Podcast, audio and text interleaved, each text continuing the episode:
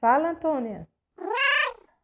Olá! Começamos agora mais um episódio do Fala Antônia, um podcast dedicado a pensar criticamente produtos da cultura pop.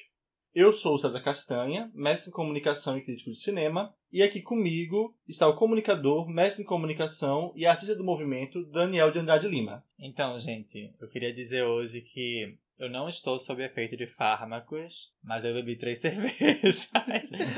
e qualquer lentidão na minha fala pode ser devido a isso. Eu tô achando que você também tá um pouco verde, Dan, hoje. Manu. Because I knew you. Because I knew you. I have been Changed for for good. Meu Deus, que arraso. E já que ela já entrou cantando, mais uma vez, é, também está conosco Manu Sobral, co-criadora da editora Chuvisco, professora do ensino infantil e publicitária. Oi, gente. Manu, você gosta de cozinhar. Qual o melhor utensílio? Panela de inox ou caldeirão de estanho tamanho 2? Caldeirões, com certeza. E também conosco, nosso quarto e último participante de hoje, é o publicitário, historiador, especialista em história do Nordeste, Igor Gonçalves. Olá, lindezas e lindeusos. Mua, mua. Beijos, boa noite. E acabou a participação dele. Cadê Noite Antônia no podcast de hoje, Gão? Menino, ela tá treinando nossos goblins para a próxima missão. É um RPG. Quase isso. Então, pessoal, hoje nós começamos um novo quadro aqui no Fala Antônia, chamado Episódio Top, em que nós selecionamos cinco produtos culturais de determinados temas para discutirmos juntos. E, como estamos muito ansiosos essa semana para a volta de O Mundo Sombrio de Sabrina, Sim. o tema de nosso top 5 de hoje é narrativas e produtos relativos ao imaginário das bruxas. É, Eu acho importante falar que a gente não está pensando necessariamente os cinco melhores produtos sobre bruxas, mas são cinco produtos que agenciam a ideia de bruxa na cultura pop, né? De uma maneira particular, ou que abordam com certa singularidade essa ideia de bruxa, assim. E aqui pensando bruxa como enfim, um personagem, uma ideia quase mítica aí que já está entranhada na cultura midiática e que de certa forma se aproxima, mas também se distancia de uma ideia de bruxaria enquanto religião e enfim, de possíveis práticas aí ainda correntes, né, nas pluralidades religiosas da contemporaneidade. É, isso mesmo. E também optamos por misturar produtos de mídias diferentes. Vocês não vão ver só filmes aqui, mas vão ver até produtos que, assim, misturam, agenciam várias dessas mídias. Então eu vou anunciar nosso quinto lugar. Efeito sonoro, né? É. Insira aqui. o nosso quinto lugar é um exemplo disso. É um exemplo de como a gente está misturando esses produtos midiáticos. Porque é o musical Wicked, a história não contada das bruxas de Oz, composto por Stephen Schwartz e com o libreto de Winnie Hausman. O musical é adaptado do romance Wicked, The Life and Times of the Wicked Witch of the West, de Gregory Maguire, que, por sua vez, é uma reimaginação das histórias de Oz, e principalmente da mais famosa, O Mágico de Oz, de L. Frank Brown. Só essa extensão de materiais de origem já dá uma ideia, né, da relevância desse universo para a cultura pop. Manu, apresenta um pouco a história de Wicked. Então, Wicked é um musical sobre amizade. É a grande, o principal mote que tem. E nós vamos ver a história de Elphaba, que é a bruxa do oeste, no ponto de vista dela. Diferente do, do livro infantil, que é sobre o ponto de vista de Dorothy. E aí, nesse, no musical, nós vamos ver tanto a vida de Elphaba, desde a da entrada na universidade, onde ela vai conhecer Galinda, que é a bruxa boa, e futuramente Glinda. No começo você vai ter uma relação de. Uma oposição, né? É, elas estão uma contra a outra e você vai acompanhando a história delas numa grande amizade. Basicamente é isso. Então, o que eu acho legal em Wicked, pensando em relação a como aparece essa imagem da bruxa, primeiro que tem a ver com uma reimaginação de uma história que já é muito popular, assim. E que, de certa forma, é muito fundadora da bruxa na cultura pop. Não porque é a primeira, mas porque é muito grande. que é a da bruxa chamada Oeste, assim, que é uma bruxa que é simplesmente maligna. E aí, em Wicked, a bruxaria vai aparecer primeiro como algo que pode ser ensinado, porque na escola tem uma coisa meio Harry Potter, assim, de ser uma academia de bruxaria em que as pessoas vão para desenvolver o potencial mágico delas. Eu acho que não é uma academia de bruxaria, eu acho que é meio que um eletivo, assim. Alguns são selecionados pra isso. É, pode ser. Mas que tem a ver com. Sim, é algo que pode é ser algo que é ensinado. comum, assim, que É. pode ser ensinado num saber acadêmico, assim, saber disciplinar. O que já se distancia muito daquela ideia da bruxa que vai ter saberes alternativos, porque no caso é um saber hegemônico, porque tá na universidade. Sim. E que Elphaba vai. É uma pessoa que é extremamente renegada porque ela é verde. E aí tem toda uma questão aí de como eles pensam as diferenças, porque no mundo de Oz seria algo muito distintivo para ela diante dos outros jovens. E aí ela vai ser uma pessoa que vai ter um potencial especial para conhecer o mágico. E o mágico na história, ele não é mágico. Ele é meio que um farsante que tá por trás de autômatos e robôs Como em o Mágico de Oz, né? como é o mágico de Oz. E Glinda também não tem um potencial mágico nessa história. E Elphaba, que é, seria a grande pessoa poderosa, inclusive que tem uma ambição por esse poder, por desenvolver esse poder, porque é uma forma de superação para ela. E que nessa história, ela vai descobrir depois que o mágico, que é quem ela sempre admirou, é uma pessoa que tá, enfim, escravizando animais, que tá Tirando- o poder de fala é, de animais falantes, que sempre falavam em Oz, que agora estão ficando afônicos, né, assim, ou pelo menos averbais, né, com afasia. E ela tem uma virada, que é o que eu acho mais interessante no musical em relação à bruxa, que é uma disputa dela com ela mesma, de ela abrir mão da ambição pelo poder, para poder ela se manter é, dentro de um norte ético, né, de crenças e valores éticos que ela acredita como certos, assim. Então é um confronto da bruxa com um mundo que seria extremamente antiético e opressor com minorias e etc. E que ela vai abrir mão de ser tão poderosa quanto poderia ser para poder conseguir lutar contra esse mesmo mundo, que é o que torna ela má. É essa, esse rompimento com a ética que estava dada. Ao mesmo tempo, é, esse rompimento dá uma certa autonomia para ela. E é uma autonomia de isolamento, de solidão. Então, o que faz ela ter um poder menor é também o que faz ela ter maior agência sobre as próprias causas políticas que ela acredita. E esse poder específico dela é um poder muito político, porque é um poder que aparentemente não existe dessa maneira em Oz. Né? O mágico não tem Glinda que se torna uma líder política no musical. Também não tem. E ela que vai ser a renegada com poderes mágicos que não são tão poderosos quanto poderiam, mas é o que faz com que ela consiga lutar contra esse sistema. É, também é, faz parte de uma tendência, e eu acho que é o, o marco mais forte dessa tendência é, contemporânea, assim, de revisitar essa ideia de uma maldade pura e dar mais ambiguidade a isso. Isso aconteceu em Malévola, Peter Pan também teve um- uma ideia assim, né, de fazer isso com o Capitão Gancho. É, e, e eu acho que Wicked é, é uma síntese desse, desse desejo de dar uma ambiguidade para uma figura que é apenas má. Porque eu acho que a figura da, da, bru- da bruxa nos contos de fadas era muito isso, né? É uma pessoa má. É uma figura de maldade, assim, tipo. E assim, tipo, o filme de- do Mágico de Oz, é, eu acho que é um dos primeiros que você pega a representação da bruxa na cultura pop, assim, né? No cinema. No cinema. É onde eles colocam aquela verde que. Não, porque é Sim. preto e branco? Não, Mas é é verde colorido. Ah, é, é onde eles colocam aquela verde, que isso não é algo que não é dito no livro. Então eles decidiram essa característica dela, de malvada, de feia, de verde, Uhum. ali. E aí o Wicked pega e vai transformar essa história dela a partir disso. Falando ne- nesse aspecto da, da bruxa verde, assim, e tal, e já pegando um pouco da fala de César, da- em torno dessa ambiguidade, dessa revisita, em torno das, dos contos de fada, da história das, das bruxas, eu pego muito a visão de Malévola, que também tem uma visão particular em relação a isso. Porque se você for pegar a Malévola, não da Angelina Jolie, mas da animação dos anos 40, a Malévola já aparece como uma, uma bruxa verde. E quando ela abre a, os braços da, da vestimenta, da túnica dela, ela vira quase um morcego. Uhum. Então você tem aí uma, uma série de representação que vai idealizando talvez uma ideia do que era a bruxa. E nessa, em torno dessa representação, dessa nova revisita que a Angelina Jolie fez em torno com a Disney, que também é quem, quem produziu a animação. da história de Malévola, você tem. Eu vejo a Malévola da animação com uma perspectiva completamente diferente.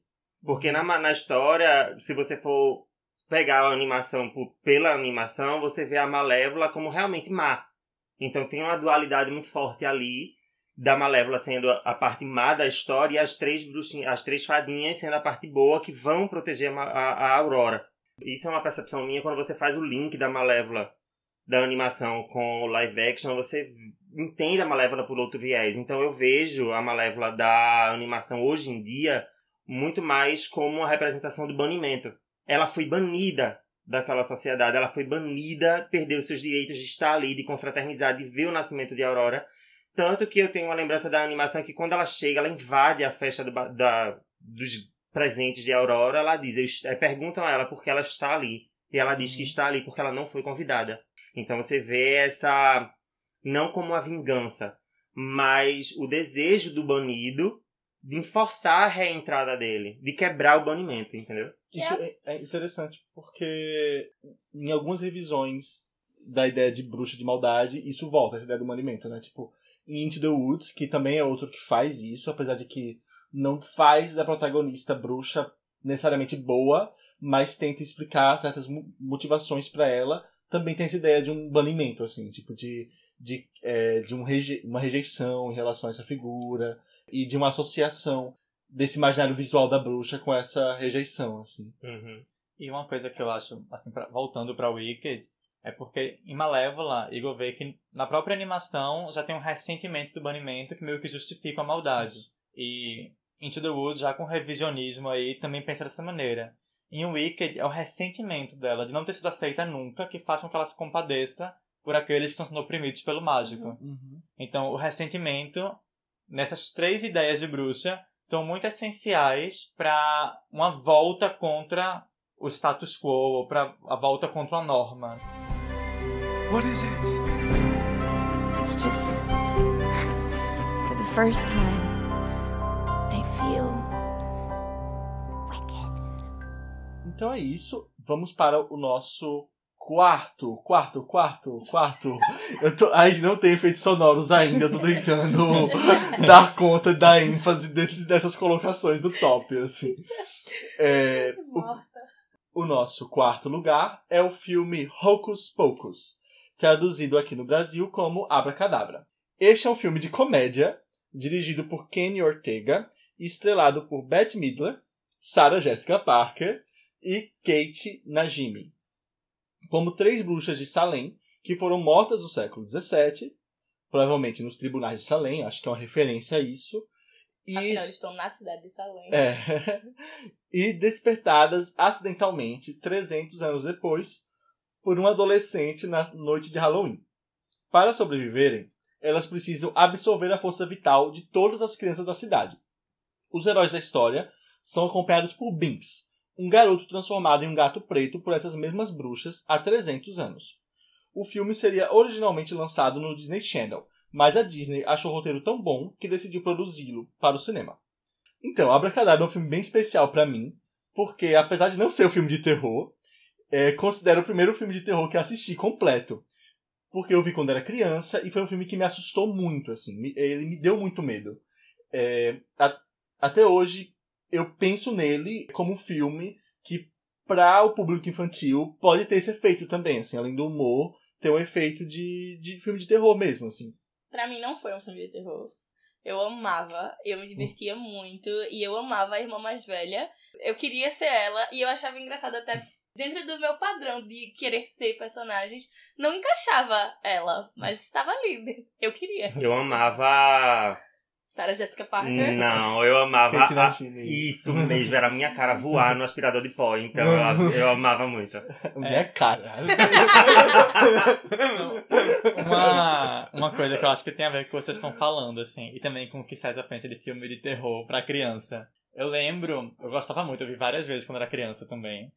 E que para mim foi a primeira vez que eu me lembro, né, agora, de ver a imagem da bruxa como uma imagem tanto que dá medo, porque por um lado era meio amedrontador aquelas pessoas querendo tirar a vida de crianças, mas ao mesmo Não, é, e ao mesmo tempo muito sedutor, porque tem um tipo de poder tem um tipo de aura de diva, né? Eu lembro Sarah Jessica Parker era minha favorita, assim. Eu achava ela linda, maravilhosa. Também que a eu gente queria. não vai brigar aqui, cada um é. Não, eu queria sério, assim. E tinha essa bi- ambiguidade mesmo, assim, de por um lado ter medo, e por outro lado querer ser aquilo, e ter Uhum. medo de querer ser aquilo ao mesmo tempo, porque significava ser ruim, né? Por- mas também, assim, é, Bette Midler e Sarah Jessica Parker, assim, Bette Midler já antes do filme e Sarah Jessica Parker depois, são divas, né? Assim, são, elas ocupam, acho que principalmente Bette Midler, esse lugar, esse imaginário da diva também.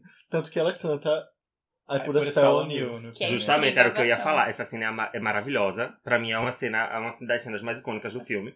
Eu me seduzi, quando vi Abracadabra, eu me seduzi pela música delas. E, tipo, particularmente, eu acho essa cena muito mais marcante pra mim, por exemplo, do que Sarah Jessica Parker voando em cima da, da vassoura, seduzindo pela voz as criancinhas, já mais pra perto do fim. Eu acho que a sedução das três na escola já partem de, um- de uma maneira mais icônica, entendeu? Eu acho que é uma cena que resume bem o filme. Uhum. Eu, o que eu gosto do filme também é que, assim, né, eu acho que talvez eu fui a pessoa mais assustada pelo filme de nós quatro. É, César porque é a irmã. eu lembro A muito. criança. Sim. Eu lembro muito de, de como o filme começa, assim. Quando eu fui pesquisar, assim, sobre, sobre o filme pra fazer o podcast, ele começa com a morte, assim, na verdade, né? Elas, elas são bem sucedidas em matar uma criança, assim. Isso, isso é muito forte pra um filme infantil, pra essa construção E- de universo. E você pega assim, começa o grande, um herói, que é o irmão, sendo enfeitiçado, assim, passar a vida, 300 anos, e elas conseguem isso, aprisionado num corpo de gato, depois de ver a irmã sacrificada. É horrível. Eu amava elas. E É, mas, mas assim, o que eu acho potente no filme em relação à imagem da bruxa é porque é a bruxa vilã, é a bruxa que mata a criancinha, mas ao mesmo tempo, pela estética, pela, pela forma como elas aparecem no filme, existe uma admiração sim, por sim. essas vilãs. Pois é, eu não, não via elas como vilãs assim. É, Realmente elas tinham, a- elas eram pra ser vilãs, mas é porque eu acho que talvez eu tenha uma pegada mais pra vilania. Mas, Vocês precisam ver esse rapaz jogando RPG. mas o que eu quero dizer é que, por exemplo, no final do filme eu ficava muito sentido com o fim delas. É porque você se apega. É, eu não queria que elas terminassem daquele jeito, entendeu? Então, pra, eu queria realmente que elas tivessem o final feliz delas. Eu não queria que elas tivessem um desfecho. Quem liga É. pro virgem soprando a vela, né? Você só liga. E, e- e também é um. a- apesar delas serem vilãs, elas são também protagonistas. E o filme agencia uma ambiência que é muito em torno delas. Assim, é um filme muito noturno. É um filme que joga com essa ideia de uma estética que as personagens são misteriosas, algo do oculto, assim. Então é legal, porque a ideia da bruxa fora disso para crianças, que era o conto de fadas, é uma ideia em que o universo é muito luminoso e essa é a parte noturna do universo.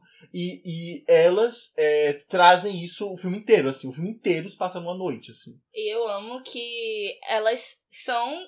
Elas em momento nenhum vão ser as atrapalhadas ou coisa assim por, por uma falta delas. É sempre assim: passei 300 anos adormecido e o que atrapalha elas é horário de verão, é um aspirador de pó. É sempre assim: são pequenas banalidades que terminam atrapalhando uma. Tipo, obviamente elas iam conseguir matar a cidade inteira se não fossem essas pequenas que coisas, envolve sabe? pensar é, como pensar essa bruxa totalmente anacrônica de um passado imaginado num presente que essa bruxa não caberia e aí ela volta e volta com essa roupagem meio da diva, da cantora, né? Assim, Sim, é que vai ter uma, é uma super atualização da imagem da I bruxa. put a spell on you.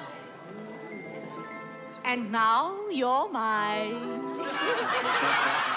O nosso TT terceiro lugar. Essa. o nosso terceiro lugar é contemporâneo a Abracadabra, assim, também é dos anos 90. Mas é importante que venha depois de Abracadabra é, na nossa lista, porque ele faz um ajuste histórico em relação ao que, é ao que é mencionado pelo filme da Disney. Porque é o filme As Bruxas de Salem. Um filme dirigido por Nicholas Hittner, adaptado da peça The Crucible, de Arthur Miller, que também escreveu o roteiro adaptando o material para o cinema. Ele é estrelado por Daniel Day-Lewis, Winona Ryder e Joan Allen, e foi indicado ao Oscar de melhor atriz coadjuvante para Joan Allen e melhor roteiro para Arthur Miller. Gão, conta um pouco de, do que é a história de As Bruxas de Salem. Então, As Bruxas de Salem se passa, é ambientada em 1692, obviamente, na cidade de Salem, no estado de Massachusetts, nos Estados Unidos, e fala sobre é, esse contexto histórico do julgamento das famosas bruxas de Salem. Mas a gente não tem como dizer que elas eram realmente bruxas. Porque o que o filme deixa mostrar é que elas realmente tinham essa ideia de simpatia, elas tinham um contato com a natureza, com os bichos, então ela tinha os rituais, mas que não caracterizam o que a gente tem visão hoje por bruxaria, ou seja, ao contrário de Abacadabra e ao contrário de Wicked, elas não pegavam livros, nem juramentavam feitiços, conjuravam feitiços e nem faziam feitiços no caldeirão assim e davam antídotos e poções para as pessoas beberem. Elas tinham um contato mais natural muito mais é, parecido com os rituais célticos, com os pagães, é, digamos assim. E essas jovens que são julgadas no, no contexto do filme, elas começam o filme num ritual na floresta de, de uma simpatia, uma simples simpatia de que elas queriam prever com quem elas iriam casar. Né? E a protagonista que estava inserida nesses rituais, ela pega e vai por um viés que não estava dentro do que do planejado pelos personagens. Então ela tem esse ritual de pegar uma galinha e sacrificar e desejar coisas enquanto bebe o sangue do animal. Então, era esse tipo de, digamos assim, de bruxaria que o, que o filme retrata. E que a gente não, digamos assim, a gente não vê como bruxaria, porque a gente pegando para o para o contexto mais atual, a gente pode ver essas simpatias que elas faziam, muita coisa que a gente faz, como você pegar, botar o Santo Antônio de cabeça para baixo dentro do poço, ou então você talhar na madeira o, o nome, o, uma simpatiazinha lá e você botar na água para ver a letra da pessoa que você vai casar. Então você tem essa, essa perspectiva nos dias da gente. E outra coisa, é, a gente pode ver é, o filme, eu tento ver o filme não mostrando a ideia realmente de bruxaria, embora eles, é, para o contexto da época, em 1692, a ideia, a gente tem que lembrar que os Estados Unidos estavam sendo colonizados pelos puritanos, que dentro das religiões protestantes eram a mais radical, e que, obviamente, eles não viam essa, essa, esses rituais, essas religiosidades de viés pagão com bons olhos, então daí a nomenclatura de bruxa. Mas que se a gente for pegar para um contexto mais atual, a gente pode ver que a gente que mexe, mexe com essas questões de religiosidade, essa ideia de sacrifício que a gente tem muito, principalmente nas religiões afro-brasileiras, que a gente tem nessas simpatias até mesmo católicas do São João, enfim, eu não vou entrar no viés religioso aqui, longe de mim. Então, eu, o que eu acho legal de Bruxas de Salem é que tem uma ambiguidade em relação a, é, é, ao que essas meninas fizeram, né? Assim, Total. Porque é, o que Gão define como algo como a simpatia contemporânea, que naquele contexto já era algo dado, um contexto de extrema vigilância sobre o comportamento dessas mulheres e tudo, já era dado como algo muito desviante. Nesse, dentro desse contexto, existe uma ambiguidade em relação ao que é feito por elas, ao, ao que elas viram ou não viram, mas acho que o, o, filme, eu não li a peça, mas eu não sei se é algo que já vem da peça, mas o filme dá pra gente uma ideia muito clara de, de uma comoção causada pelo discurso sobre o que é as bruxas e mais do que pela prática do que as meninas fizeram, assim. Uhum. É como a, há uma comoção que se expande e que se e, e, que vai tomando proporções assim é aquele meme well that escalated quickly assim o filme porque é, vai vai tomando a cidade de uma forma a, até eu, eu falo histérica não em vão assim porque é, é até de uma forma histérica no conceito da psicanálise de estética mesmo assim da, da patologia de, de, de histeria mesmo assim de acusações e de, e de, uma, de uma criação ficcional em cima desse discurso puritano contra o paganismo e contra essa ideia de bruxaria que foi criada ali. Que, que é que o filme deixa muito claro que é uma ideia de bruxaria que eles criaram, assim, que, que não está calcada numa prática real dessas, dessas meninas e tudo. É, então, eu acho que o, o, o filme Bruxa de Salem é muito importante para dar a gente uma dimensão dos afetos que essa, esse imaginário produzem, que estão também no, no domínio de imposição do cristianismo, da perseguição política e do genocídio. Eu acho que é, todo mundo tem aqui histórias de, de por exemplo, cartas de Yu-Gi-Oh! que foram queimadas e rasgadas, ou amigos do, cole de, do colégio que teve isso, pessoas que não podiam ler Harry Potter. Eu acho que isso tá dentro de um. É, desse tipo de construção do imaginário de bruxaria que, que tá além de uma prática real do que esses objetos trazem, assim, sabe? É, é uma, é uma questão bem conhecedora nossa aqui, né, de, da, da relação entre colonizador e colonizado, porque se você for pegar a perspectiva da, da história do Brasil, quando os portugueses e, enfim, os europeus, que a gente teve presença de diversas, diversas nações aqui, chegaram aqui e em relação principalmente aos indígenas e aos africanos, tudo que tem, tá? Isso é arquivo histórico, tá? Marcado no documento, tudo que era respectivo ao modo de vivência desses povos e das religiosidades, esses costumes, era tido como bruxaria. Tanto que as religiões afro-brasileiras até hoje são tidas no meio da sociedade por muitos, não todos, felizmente, mas por muitos como formas de bruxaria, porque eles têm uma, um, eles fogem à regra do colonizador desse viés branco, católico, cristão. Então a mesma coisa são com os viés indígenas. Então eu acho que o filme também tenta mostrar essa relação, entendeu? Com, porque é impossível você não parar para pensar que mesmo tirando o foco muito, muito dos dirigentes, dos colonizadores dirigentes, mas o povo que se atenteu, tanto nos Estados Unidos quanto viver aqui, eles não adaptaram-se aos costumes dos indígenas, tanto os americanos quanto os brasileiros. Então você tem essa apropriação, você tem essa fluidez, essa adaptação. Então é comum que você passe a descobrir coisas novas, que necessariamente não são ruins, que são diretamente condenadas pelo viés do colonizador. Então, eu boto colonizador em relação a filmes puritanos que condenam a prática daquelas meninas que não são necessariamente atos de bruxaria. É importante, frisando assim, só para completar a fala de vocês, que muitas práticas, inclusive, que não estavam ligadas a um misticismo, a religiosidade, eram perseguidas como bruxaria, assim. Comportamentos e saberes tidos como desviante, que eu acho é o grande ponto. Como era o caso com o Butô, é, enfim, de modos de vida e saberes que estavam ligados às diversas possibilidades de africanidade, né, e do indígena aqui.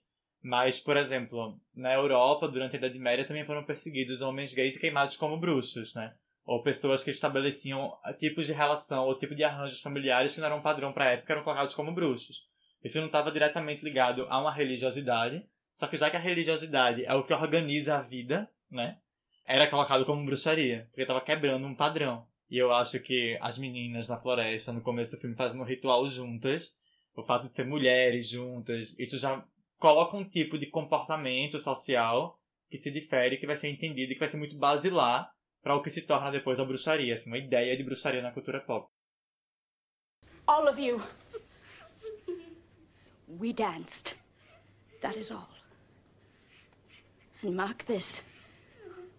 Let anyone breathe a word or the edge of a word about the other things. And I will come to you in the black of some terrible night, and I will bring with me a pointy reckoning that will shudder you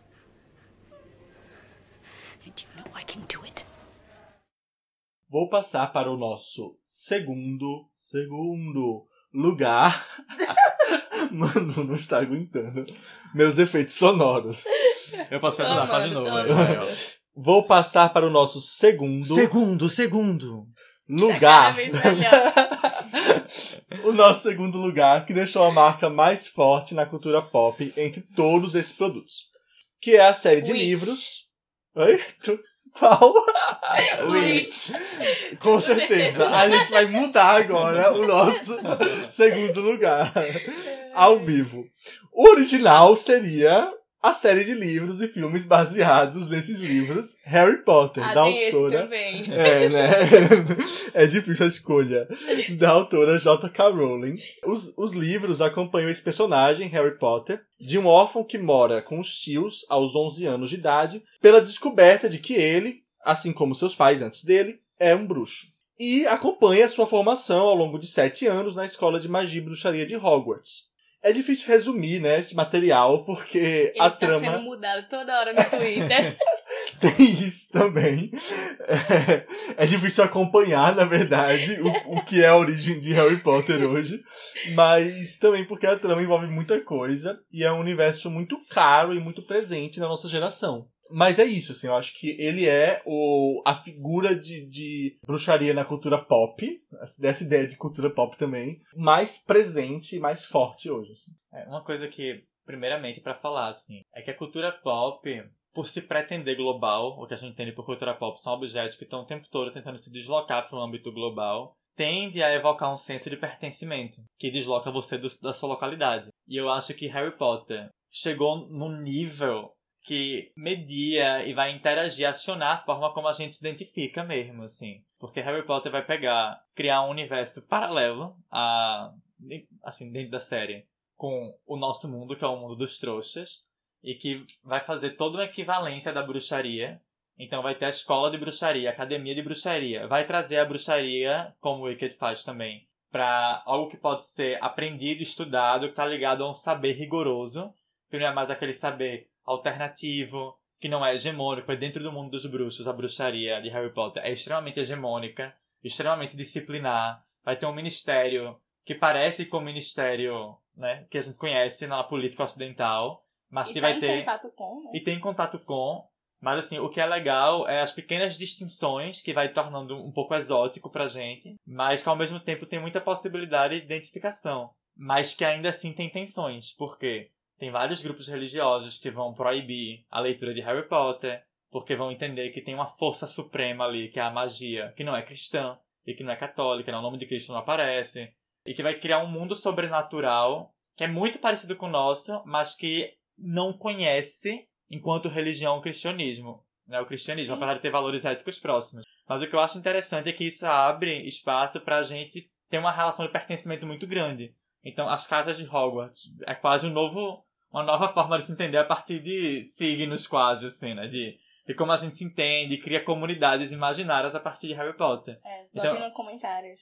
É, voltem suas, suas casas nos comentários. E tente descobrir as nossas. Ou a gente pode falar logo as nossas. Ah, é. né? Ou não, não, não. Ou qual é a não. sua? Não, não. tente descobrir as Tente nossas. descobrir. Descubram as nossas nos comentários. Então eles vão ser bruxos, né? Porque eles vão, vão ter que descobrir a, a casa da gente pela, Pela voz. personalidade. Personalidade, E pela a gente vai voz. fazer perfil? A gente já tá falando o tempo todo. Mas, Eu acho que já dá pra descobrir a minha, tá?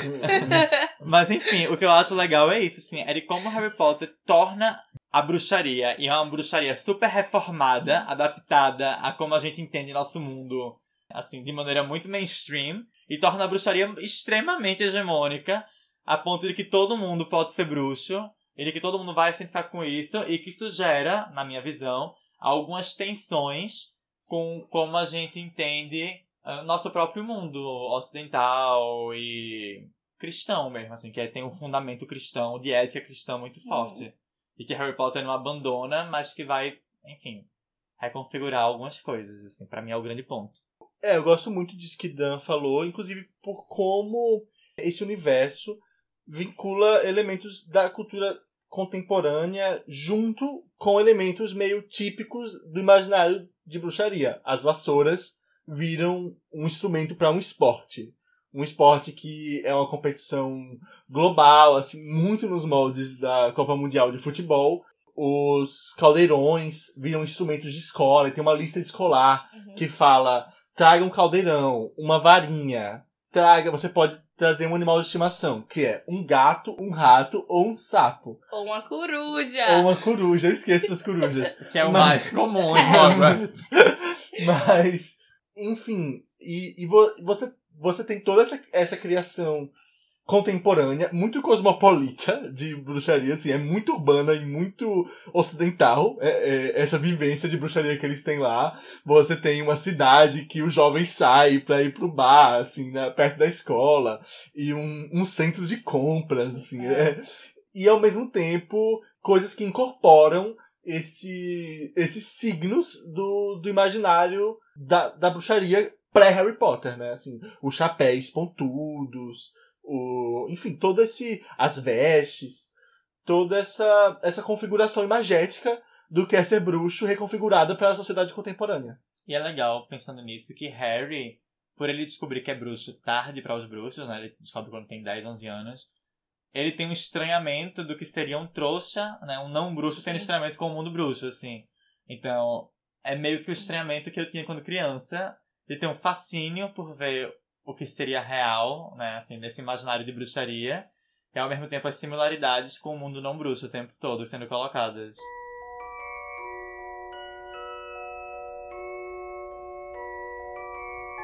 Did you ever make anything happen? Anything you couldn't explain? You're a wizard, Harry. I'm a what? Vamos então para o nosso primeiro. Não tem efeito sonoro para primeiro. First, first! Ele é inglês, o efeito. eu, eu gosto do efeito de, de gão, na verdade. O primeiro lugar do nosso top 5 ocupa essa posição também porque foi nosso maior consenso quando a gente estava escolhendo o top, que é o filme A Bruxa, de 2015, dirigido por Robert Eggers. Dan, fala um pouco do que é A Bruxa. Então, a bruxa acompanha uma família de puritanos no século XVII na região da Nova Inglaterra, que é no extremo nordeste dos Estados Unidos. E aí o filme se volta principalmente para Thomasin, que é interpretada por Anna Taylor-Joy. Eu acho que é o primeiro filme dela, o primeiro filme famoso, pelo menos dela, que ela tá maravilhosa. Que é a filha mais velha da família. Ela tem também mais quatro irmãos, né, que são mais novos que ela.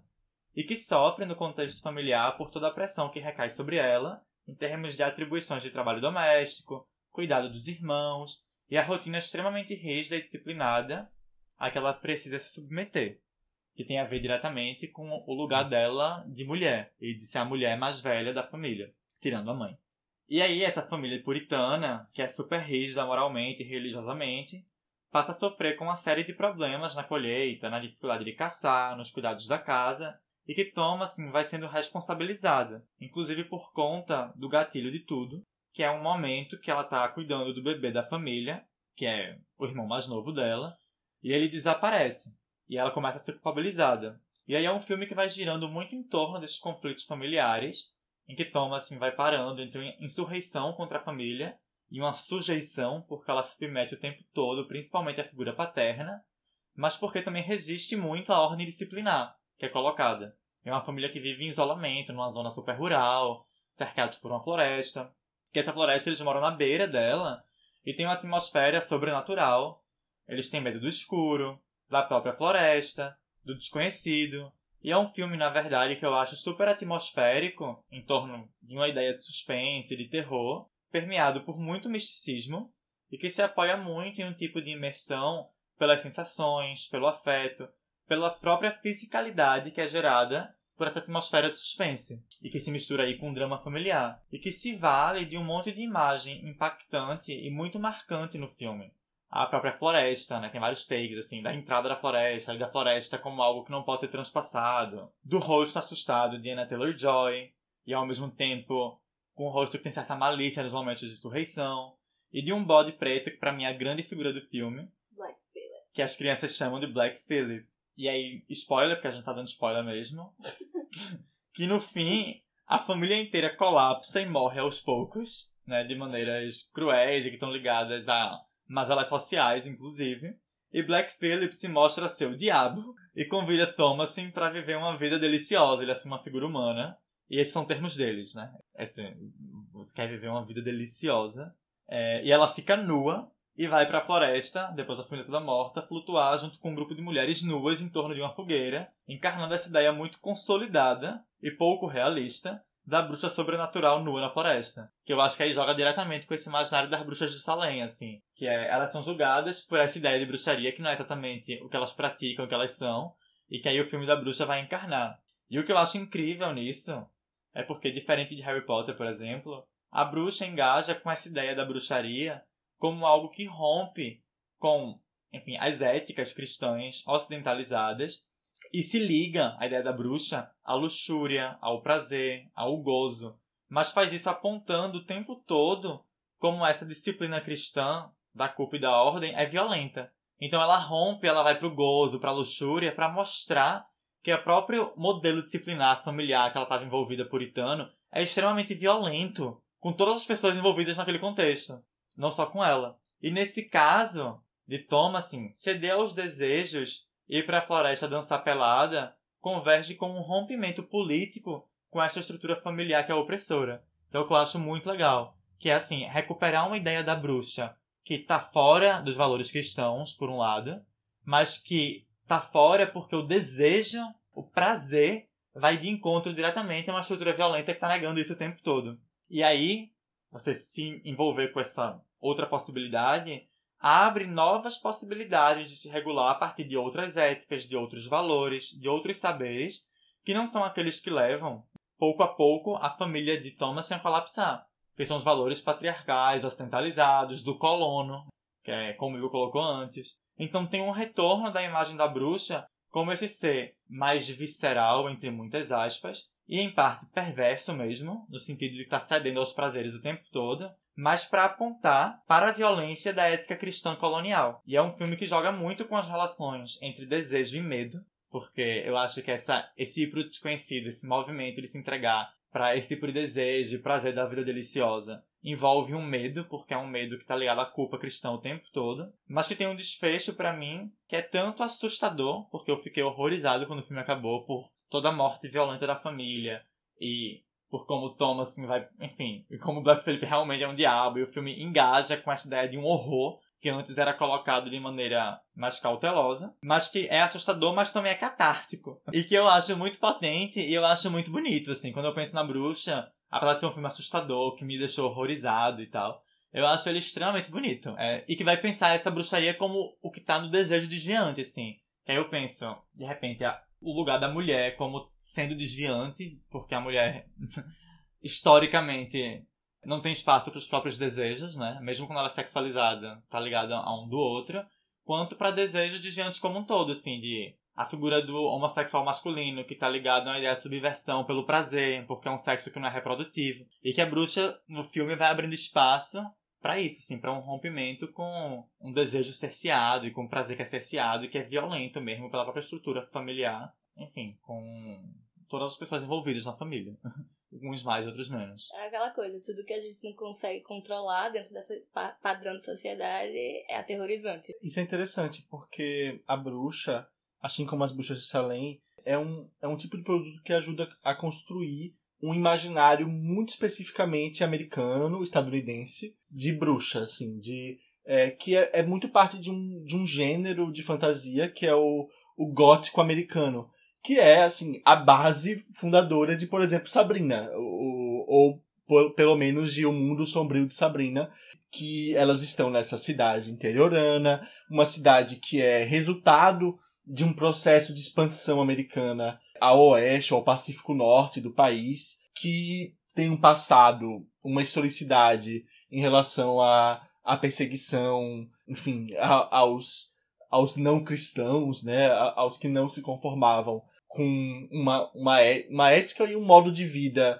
é, muito específico de, do protestantismo do século XVII tudo, e estadunidense, e, e, que, e elas falam né, dessas mulheres enforcadas, que, que foram enforcadas na, naquela floresta, que a floresta carrega essa historicidade nela. Eu acho que é, isso é uma continuidade de algo que está em A Bruxa, de algo que está em Bruxa de Salem, que é esse esse imaginário que é geográfico histórico também, assim, das bruxas. Que ele é, não é algo que se repete, que é recorrente nos Estados Unidos, nos produtos americanos, por acaso. É, e eu acho legal pensar, aí pensando que a gente tá fechando um top de alguma forma aqui, né? Esse top 5 bruxas. Top 5 tema bruxas, não top 5 bruxas. Enfim, a cultura midiática, a cultura pop fornece material para como a gente se entende no mundo, assim. Eu acho que um dos motivos de a gente pensar a bruxa é porque, de alguma forma, cada um de nós é muito afetado por essa ideia da bruxa, assim. Desde a vilã malévola, que Igor se envolve, né? Ao Wicked, há diversas possibilidades, porque o que as bruxas apresentam é isso. É diversas possibilidades de desvio que a gente vai se envolver e vai se transformando a partir de alguma forma, assim. Que para mim é o que é muito fascinante de... Eu fui uma pessoa, só um pequeno relato pessoal, que com 10 anos de idade, quando foi ter catequismo na minha escola, eu venho de uma família católica. Eu na época eu dizia assim, eu sou Wicca, não vou fazer catequismo. e assim, claramente eu não tinha amigos do Wicca, né? Claramente, assim, o Wicca era uma prática para mim que vinha a partir de uma cultura midiática, que vinha a partir desse imaginário da bruxa que voa, sabe? Uhum. Mas que para mim era muito importante naquele momento para afirmar uma diferença desses valores éticos que eram forçados no meu corpo, assim. É, e eu acho que todo mundo aqui tem uma experiência não igual a essa necessariamente, mas que vai estar tá vinculada a essa ideia da bruxa, né? É, não sei, assim, se vocês querem falar um pouco sobre isso. Não, é, pra mim é aquela coisa, mágica, magia é poder, né? Então isso sempre me fascinou, assim, desde pequena, desde Poucos Poucos, mesmo ela sendo vilã, até com 10 anos, meu primeiro grande livro, assim, no sentido de muitas páginas. E também um grande livro foi Harry Potter, e 11 anos foi o pior aniversário da minha vida. Tá aí, né? A gente cresceu com isso, não tem por onde fugir. É, acho que, que é, essa ideia, eu, eu entendo muito o que Dan quer dizer, assim. Eu também tive experiência de atrito com a ideia do catecismo, assim. Eu É, fiz. Eu, Eu fiz, fiz também, também. mas eu, eu fiz, eu saí a primeira vez, eu, é, eu, eu, eu me incomodava com, com as aulas, assim, sabe? A gente- Estamos é, aqui, ateus. é, pois é, assim, a gente tem... Pelo menos vocês tiveram a chance, né, como o Daniel, de escolher não fazer. Pior, é, pior eu que estudei num colégio que eu era obrigado a fazer, fazia parte do currículo. Mas assim, é legal pensar que mesmo a religião católica, como o Igor apontou, tem um lado místico. E tem um lado que tá envolvido com a ideia de bruxaria que é muito fascinante ao mesmo tempo também. Assim, eu conheço várias pessoas que tiveram a formação católica que se envolviam com essa parte do catolicismo, que é essa parte da simpatia, que é essa parte da reza como poder, né? Acho que, inclusive, a gente pode é, aproveitar essa deixa e puxar nossas menções honrosas, porque eu acho que dá espaço para cada um colocar sua, sua experiência subjetiva e pessoal com esse imaginário das bruxas.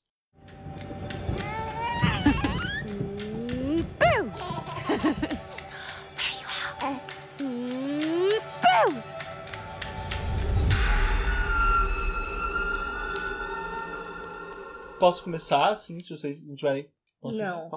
Eu acho importante colocar que essas menções honrosas são produtos que não entraram no top porque não foram um consenso em relação a como a imagem da bruxa aparece, Ou porque nem todos, assim, poucos viram, ou nem todos viram também. mas que são importantes particularmente para cada uma das pessoas que coloca, enfim, a Uhum. sua menção honrosa Eu aqui. acho que é parte de uma perspectiva mais pessoal, essa menção honrosa. Do seu próprio repertório. Isso. Afinal, nós somos cinco pessoas criando É. um top. É. E cinco porque É, tem porque Gabi. Tem uma quinta pessoa que ajudou a criar o top, É. mas não está aqui, que é a Gabriela Lamour. É pra descobrir a casa dela também. É. É, então, minha menção honrosa, eu vou começar, é a série de livros As Brumas de Avalon, de Marion Zimmer Bradley. São quatro livros que recontam a história do rei Arthur e dos Cavaleiros da Távola Redonda, colocando em evidência a personagem Morgana e outras mulheres como Guinevere, Viviane, que são cristãs ou pagãs, mas que estão presentes nas narrativas de- sobre Arthur, e aqui elas são as protagonistas. Eu gosto muito desses livros porque eu gosto de como eles trabalham essa transição de um paganismo bretão para um cristianismo britânico, é, como uma transição que se dá por rompimentos, tanto quanto por continuidades. Eu acho que isso faz parte do que Dan estava falando, assim, de uma é, de como as práticas do catolicismo trazem isso ainda. Eu acho que o livro traz essa série de livros apresenta isso porque não é apenas um rompimento, existe uma, uma relação tensiva nessa transição, enfim, né, de- dessa, dessa imposição do catolicismo, na verdade, né, que é isso que acontece. E eu gosto da imagem também de Morgana, porque ela, na série de livros, ela é uma imagem de resistência. É, eu gosto dessa figura que- perturba e resiste contra a hegemonia cristã e coloca como essa hegemonia nunca será bem sucedida, porque sempre vai ter esses desvios, assim, sempre vai ter essas, essas figuras desviantes. E o total apagamento do, do paganismo e de outras formas de relação com o mundo nunca será possível. Eu gosto também da efemeridade da figura de Morgana, que está sempre viajando, e você sente que quando Arthur está fixo em Camelot, que é né, esse centro ficcional em torno que, em que gira em que em torno do qual gira as histórias do rei Arthur. Enquanto isso, enquanto ele tá lá, Morgana pode a qualquer momento desaparecer nas brumas. Ela tá viajando o tempo todo. Porque o lugar dela nunca é um só, diferente do de Arthur. Nunca é o lugar identificado como nação. Que isso é uma coisa que está em disputa também na narrativa do rei Arthur. É, a identificação daquele espaço como uma nação. É isso que a personagem de Morgana e que a ideia da, de Brumas de Avalon recusa, assim. É, não é uma nação porque o, o lugar que se habita nunca é fixo. E eu gosto dessa, dessa tensão colocada também. E agora, Tan, queres começar? Queres começar não, né? Queres continuar? Qual é o teu? Então, a minha menção honrosa é da Magia Sedução, que é um Amo. filme que é um filme de 1998, bem romântico, com tons de comédia romântica. Bem romântico, eu acho uma ótima definição. É, porque é bem romântico, não só em termos de relação amorosa, mas romantizado, assim. Dirigido por Griffin Dune e estrelado por Nicole Kidman e Sandra Bullock. E não, infelizmente, elas não fazem um casal lésbico no filme. elas são irmãs. E é um filme que se usa dessa ideia de um passado de perseguição às bruxas para contar uma história de uma família matriarcal de bruxas, né? Amaldiçoadas em questões amorosas. E aí tem os roteiros de uma delas negar a magia para as filhas, a outra, que é a Nicole Kidman, se envolve num relacionamento abusivo. E o filme vai tentando tratar de uma ideia de sororidade, mas a partir de um contexto, evidentemente, bem branco e com uma ideia de bruxa muito higienizada, assim. Muito Charmed, a série. é, muito embalada para um público muito geral se identificar e muito hegemônico, assim. Mas, ainda assim, eu não consigo deixar de me emocionar com Nicole Kidman e Sandra Bullock dançando bêbadas em torno de uma mesa, enquanto riem e gritam e xingam e fazem magia. E tem alguma coisa na relação delas e na forma como elas interagem.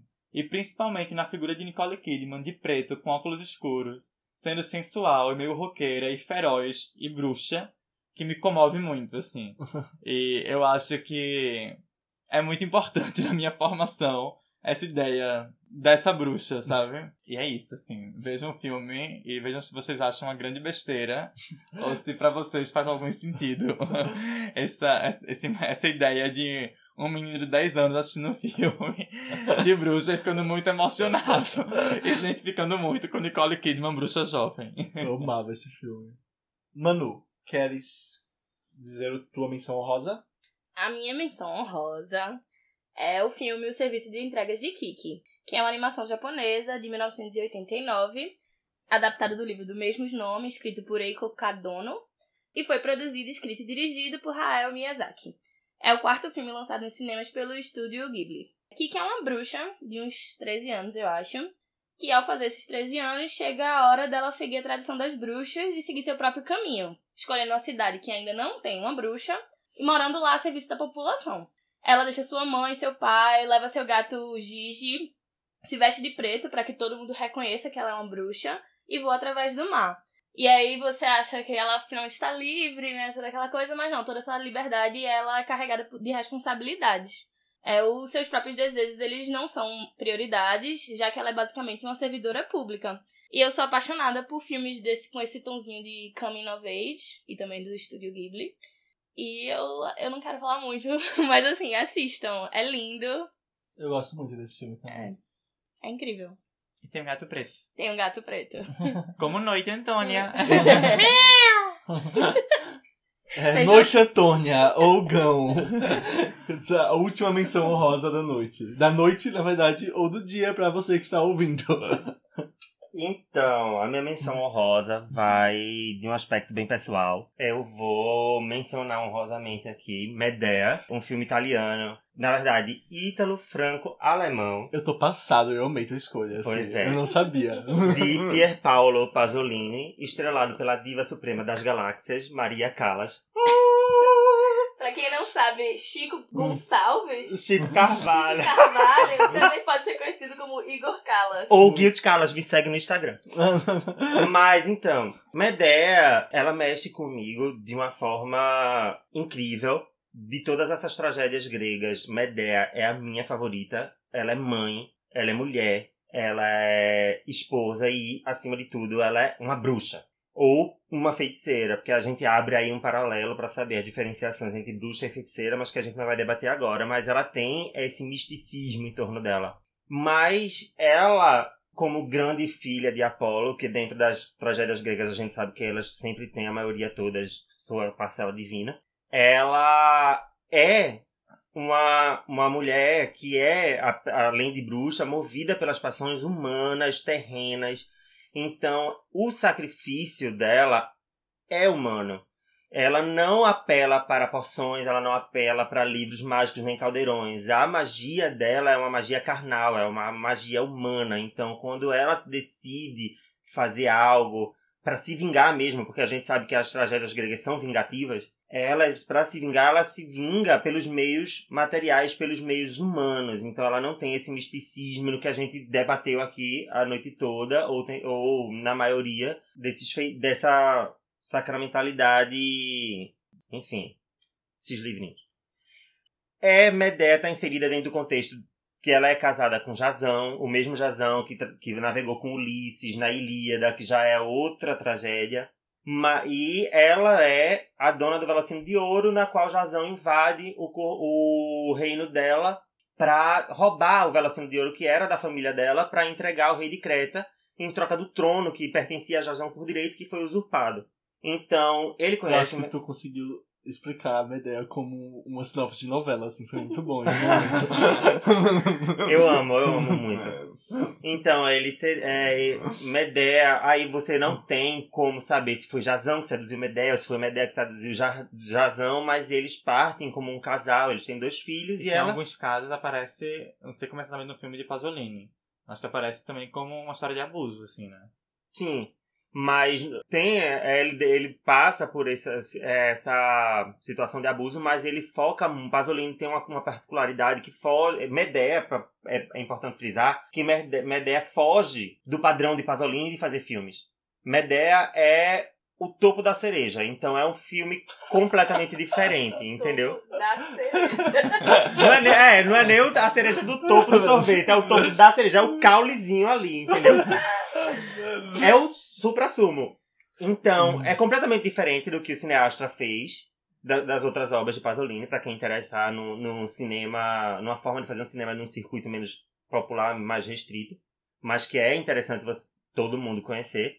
Então, Medea parte, é, Pasolini trabalha essa ideia da humanidade, dos aspectos humanos, do da, cotidiano, do globalizado, dessas tensões, dessas manias, de como a personalidade do cosmopolita internacional tá presa ali. Então, Medea é a mulher, é a humana, e ela faz as vontades e as tramas delas muito voltadas por torno disso. Eu amo, absolutamente amo esse filme. Eu queria falar isso também. Assim, eu super aprovaria nossas menções honrosas como um top 9, assim, porque eu, gostei, eu, eu falei que eu amava todos, mas. É, eu queria dizer especificamente como a Bruma Javalon. Ah, certo. E que também, eu criança, amava o filme, inclusive. Aquela adaptação bem TV Band, assim, tipo, Band Privé. Sim, era bem isso. É, E é isso, gente. Nós ficamos por aqui esta semana. É, Espero que vocês tenham gostado do podcast de hoje. Foi um novo quadro. Falem o que vocês gostaram, o que vocês acharam do quadro. Comentem no nosso Instagram é, quando vocês assistirem. Não deixem de comentar, é muito bom pra gente saber o que vocês estão é, achando do podcast, sugestões, críticas, tudo isso. Não, não se acanhem. E até a semana que vem. Não percam a estreia de Sabrina, que foi sexta-feira, junto com o filme dirigido por Brie Larson. Tá tudo na Netflix, nós não somos patrocinados, apenas amamos. Fala, Antônia.